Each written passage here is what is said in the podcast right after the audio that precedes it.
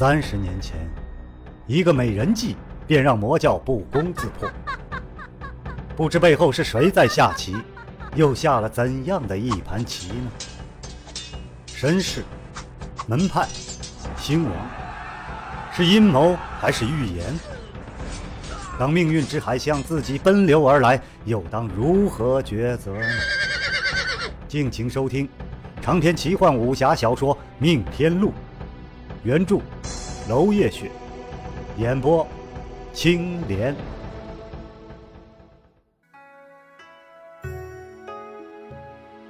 第八章，荣金海到了。谢红衣拍手叫道。一马当先冲了出去，萧建成也惊叹一番，眼前的景色真的是太美了。江清如镜，山峦如卧，江岸两侧黄树依依，江流底部铺满着黄沙，各种深红赭丹石点缀其间，风一乍起。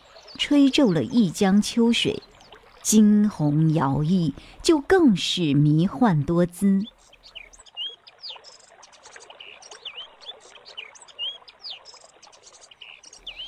而傍晚的天空也是暗金色的，暗金色的天海边环绕落日的是一浪一浪镶着金边的红色火烧云，天光云影倒映江中。水天辉映，宛若神宫仙境一般。这地方叫什么名字？太美了，还没名字呢。公子，你取个名字吧。谢红衣坐在一块红石上，单手托腮，笑盈盈的望着他。这地方一大半的美是天海落日给的，落日玉金，就叫玉金海吧。谢红衣害羞的投来一缕羡慕赞美的目光，好名字，萧公子真是饱读诗书。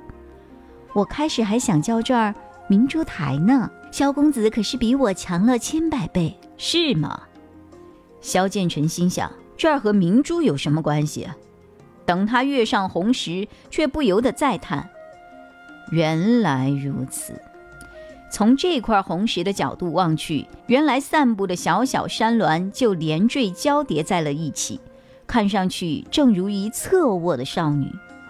少女伸出手掌，正欲托住空中一枚黄黄的圆珠，就是那落日。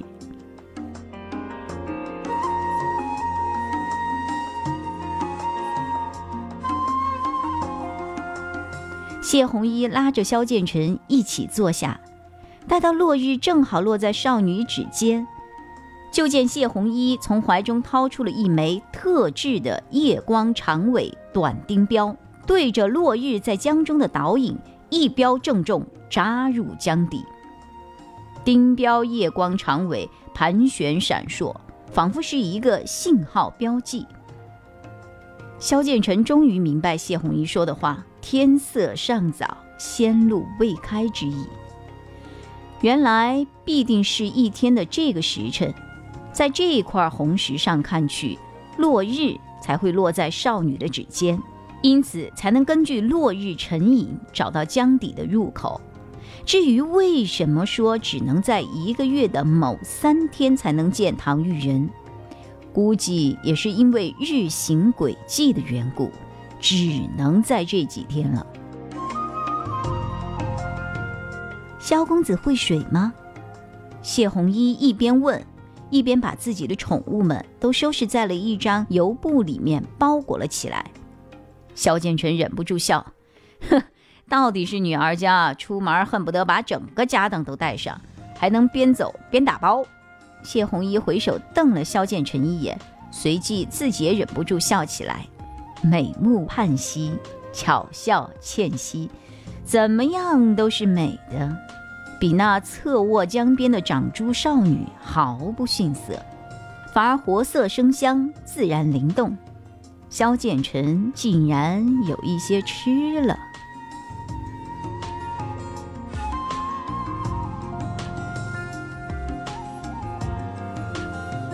谢红衣拉着萧剑尘的手两人一起跃入了江中。江水远比岸上看到的要深恍若平静般的水面下是各色大大小小的漩涡金黄色的流沙轻轻环绕，奇异的水草在波光当中起舞。江底有无数一人高的漏斗状的漩涡水柱，彼此相距不到数尺。这水柱晶莹剔透，无数闪光气泡在水柱当中盘旋上升，煞是好看。而那枚夜光钉标就钉在某一个漩涡水柱边上。谢红衣收走了那枚钉标，随后用力握住萧建成的手，靠近他，贴住他，停在这个水柱前，似乎是在颤抖，好像心怀恐惧。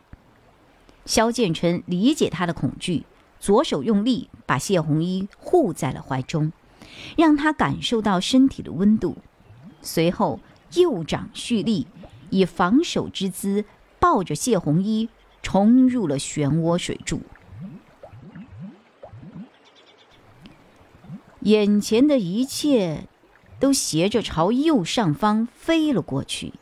一瞬间，两人的身体就已经由直立变为了横卧在这个漩涡里。耳边是轰轰的水声，眼前光影迷乱，随后只见一片漆黑，整个身体被乱流各种扭曲翻滚，水压巨大，让人整个胸腔都似乎要被压扁一样。这四肢似乎也要被扯裂一般，难受之至，无处使力，也无法用力，一切听天由命。两人不由得紧紧抱住对方，在这窒息的黑暗当中，这是此际唯一能够做的了。萧建成感受到了谢红衣紧紧贴在他的胸口，倾听他的心跳。这一片颠倒混沌当中，他依然能够听到谢红衣那急速的、有些异常的心跳。听他害怕成了这个样子，萧建成反倒警觉起来，定下心来重新蓄力，以防水中还有什么水怪之类的未知危险。然而。又是一片混沌之响。天光重现，水流变缓，托举一般将二人送上了水面。谢红衣躺在萧建成怀中，脸色苍白，全身发冷，双目紧闭，偶尔咳一下水，似乎虚脱了一般。但是他的双手仍然死死地扣住了萧剑尘，从始至终，这女孩子一直保持着优美，此刻却完全顾不上仪态了。萧剑尘爱怜地望着怀中的谢红衣，真力缓缓地注入了他的后心。他也不知道谢红衣为什么会吓成这个样子，也不知道他是不是受伤了，但是却知道他肯冒这个险。是为了他。望着头上十丈开外的一线天光，看着怀中不省人事的谢红衣，萧建成踌躇了一会儿，还是决定自力更生，走出去。他望着四周仍然在滴水的各种钟乳石，以及水面有时喷涌的地下河流，心想：大致而言，应该有两个办法。其一是顺着这条暗河走，河流总有入海的时候，虽然可能入的是一个更大的地下湖而已。其二就是点燃一火折，寻风而动。比起上头那个不靠谱的法子，这法子倒是一定可以找到出口，只是可能会遇到奇特地貌，无定之风能过，而有形之人不能过，很是需要一些运气啊。可是谢红衣这个样子，他不能再等了。火折点燃，就见火焰向一方飘去，一点儿也没有迟疑的萧剑尘迈出了步伐。